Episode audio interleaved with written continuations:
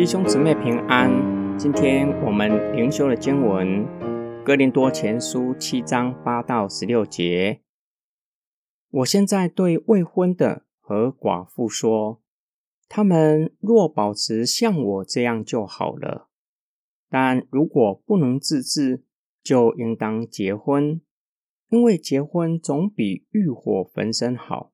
我要吩咐已婚的，其实不是我。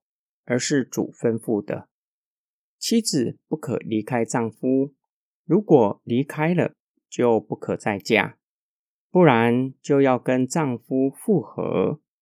丈夫也不可离开妻子。我要对其余的人说，是我说的，不是主说的。倘若某弟兄有不幸的妻子，而他也情愿和他住在一起。他就不要离弃他。如果妻子有不幸的丈夫，而他也情愿和他住在一起，他也不要离弃丈夫，因为不幸的丈夫因着妻子成为圣洁，不幸的妻子也因着那个弟兄成为圣洁了。不然，你们的儿女就是不洁净的，但现在他们都是洁净的了。如果那不幸的要离去，就由他离去吧。在这种情况下，信主的弟兄姐妹都不必勉强。神呼召你们是要你们和睦。你们这做妻子的，你怎么知道不能救你的丈夫呢？你这做丈夫的，你怎么不知道不能救你的妻子呢？保罗清楚知道哪一些是主给教会的吩咐，哪一些是他说的。然而，并不表示使徒的话不具有权威。保罗清楚分辨哪一些的教导直接从主的吩咐，哪一些是圣灵的默示，叫他可以正确的解读主的命令。因此，保罗话对教会来说依然是有权威的。因为有圣灵的默示，保罗对教会中还没有进入婚姻的以及寡妇说话，为了避免淫乱的试探，无法克制情欲，进入婚姻总比欲火攻心来得好。保罗已经说过，犯淫乱的与神的国不相称，无法进入神的国。我们需要留意。保罗并不是贬义婚姻的价值，而是考量到实际的情况和牧养，没有妥协婚姻的神圣性。保罗的话依循主耶稣基督的教导，与马可福音的论点相同，吩咐妻子不可离开丈夫，若是离开，不要再嫁。只是并没有提到再婚就是犯淫乱。保罗针对哥林多教会的问题，那是耶稣没有提过的新问题。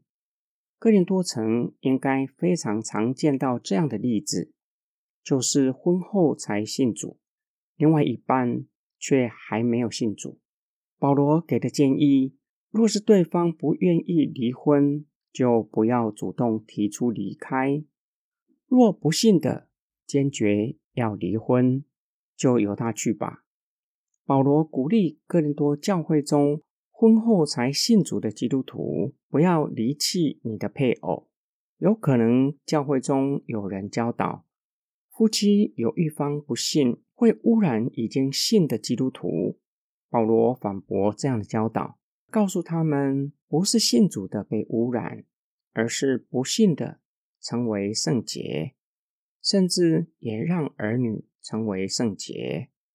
保罗的意思不是另外一半以及儿女自动的成为圣洁，自动成为信徒群体中的成员，而是最后会在信主的基督徒影响之下成为基督徒。保罗以反问的修辞学方法来问他们：你怎么知道不能够救你的丈夫或是你的妻子呢？答案是肯定的。是可以救他们的，只让他们可以成为基督徒，愿意信靠主耶稣。今天我们的默想跟祷告，离婚、再婚，在现今的时代，就像吃饭一样，不用太多的思考，只要跟着感觉走就是了。当你读了今天灵修的经文，会不会觉得圣经的教导已经过时了，不合时代的需要？圣经给我们的命令，不是要我们活在半空中不接地气，也不是否认作为人在某一些方面上的需要。圣经的教导考量到现实生活实际上会遇到的议题，给我们清楚的指引，给我们不是难遵守的命令，更不是要苦待我们，反而是要我们进入完全。主耶稣和保罗对婚姻的教导，就是吩咐我们活出门徒应有的生命，特别是弟兄的，要负起家庭的责任，爱妻子，爱儿女。保罗也勉励每一位在婚姻中的基督徒，若是你的配偶还没有信主，我们的生命见证会影响他们。有一天，他们会跟我们一样成为圣洁。我希望配偶和儿女都成为圣洁吗？身为家中首先信主的基督徒，你愿意负起带领家人信主的责任吗？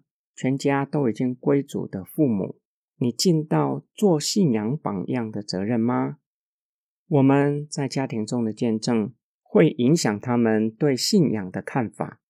也会影响他们成为基督徒之后会成为怎样的基督徒。我们一起来祷告，爱我们的天父上帝，你晓得我们在地上生活的挑战以及试探，我们的主也体恤我们的软弱，祈求父差圣灵住在我们的里面，引领我们每一天的生活，叫我们不是随着感觉走。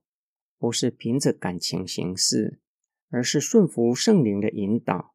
主啊，求你帮助我们，也愿圣灵时时提醒我们，在家人面前活出基督，使他们从我们的身上经历耶稣基督，引领他们归向主，全家敬拜神，侍奉神。我们的祷告是奉救主耶稣基督得胜的名祈求。阿门。